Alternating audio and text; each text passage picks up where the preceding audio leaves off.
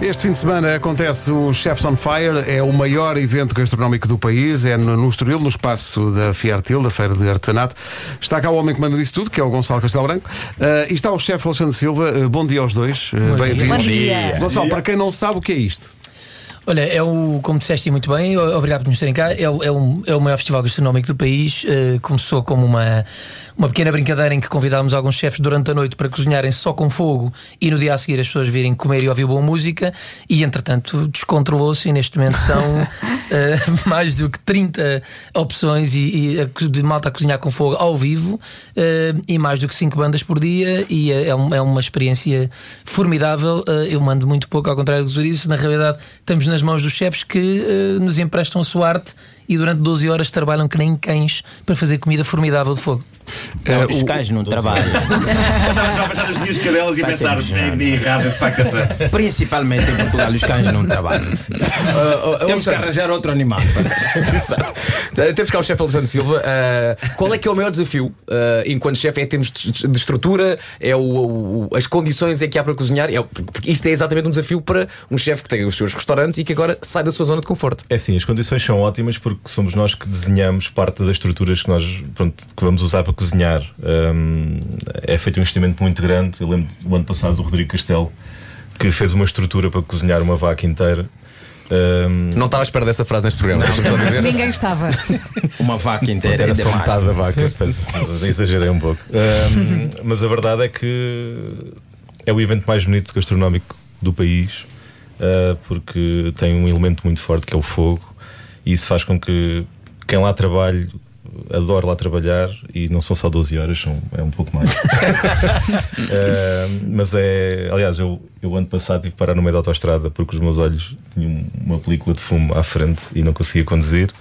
Uh, mas é, é muito intenso, uh, as condições são ótimas porque, porque é, é em modo medieval. Sim. E, e quem cozinha consegue parar para comer? Tem tempo? Consegue parar para beber, para comer nem tanto. Uh, mas conseguimos. A, a, equipa é grande, uh, há uma grande estrutura à volta, à volta do evento e temos tempo para fazer tudo e para cozinhar também.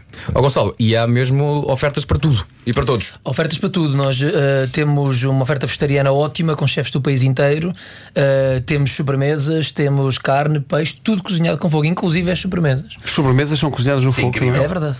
Porque Mas quando, assim? eu quando vi chefes on fire, eu pensei que eram os chefes todos no lume, não é? é por fogo neles e eles a tentarem cozinhar enquanto é para tentar aguentar a temperatura sim, alta. Esse é o, real, esse é o reality show que vamos lançar. É, exato. Esse é o outro show spin-off. Podia ser um reality show, um filme porno também. On fire. Passado em cozinha. Como é, como é isso das sobremesas? Uh, pois o Gonçalo ia dar um é exemplo. É que... Gelados. Por exemplo, gelados fumados. Uh, acontece bastante. O Márcio Baltazar, uh, há uns anos atrás, cozinhou a fruta debaixo da terra e depois marcou-a com ferro a ferver Uau. e depois juntou granita feita ao momento congelado fumado. Com... Eles, eles, estes, estes, tipos são inacreditáveis. Nós temos dos melhores chefes do mundo. Uh, eu fico boquiaberto com aquilo que eles fazem todos os anos no Chefs on Fire. Uh, é, é, mágico. É, mesmo, é mesmo As mágico. bebidas não vão ao fogo. As não, mas, mas o Alexandre tem um restaurante onde uma vez me serviram um cocktail de entrada. Arder, daqueles com uma carvão. Parece, parece carvão aquilo. Cinza, ah. sim. E, dizem que no tempo medieval a cerveja era servida quente, não é? Fervida e tal. Podem voltar a isso. Os bêbados ah. mais aquecidos. E além... e além da comida, há também há, uh, música também. Uh, e o cartaz completo está, está no nosso site ou no site do, do Chefs on Fire. Estava aqui a pensar se teria acontecido já alguma vez no Chefs on Fire aquela situação imortalizada na mítica canção Estava a assar sardinhas com o lume arder. Uh, não conheço a canção, pronto, Não, como não? Eu não posso, não posso tá cantar para além disto. Tá bem, tá bem. Não posso cantar para além disto. Acho que nunca fizemos sardinhas, já fizemos cavalas. Sardinhas pois, nunca pois, pois, pois. Não é que essa letra fala de uma situação muito específica. Sim, sim. queima uma parte do corpo. Queima, enfim, não é. Bom, enfim. Diga uma coisa: quem comprar bilhete, como é que funciona o, número de doses? Como então, é que então, isso? Há vários bilhetes. Há vários bilhetes. O, o, bilhete começa aos 65 euros. Uma das coisas principais do Chefs on Fire é um, é um festival uh, com tudo incluído. E portanto, com um bilhete de 65 euros, inclui 5 doses de comida e duas bebidas. E há muita gente que me pergunta, mas são doses assim à chefe? Não, são doses de entre 120 e 150 gramas. Portanto, um bilhete de 65 euros dá meio quilo de comida e duas bebidas que dá para almoçar ou para jantar, eh, em muitos casos até dá para o dia todo. Depois temos um bilhete mais caro, 95 euros, que inclui 10 doses de comida e 5 bebidas, eh, e portanto é para passar o dia inteiro a E os concertos também.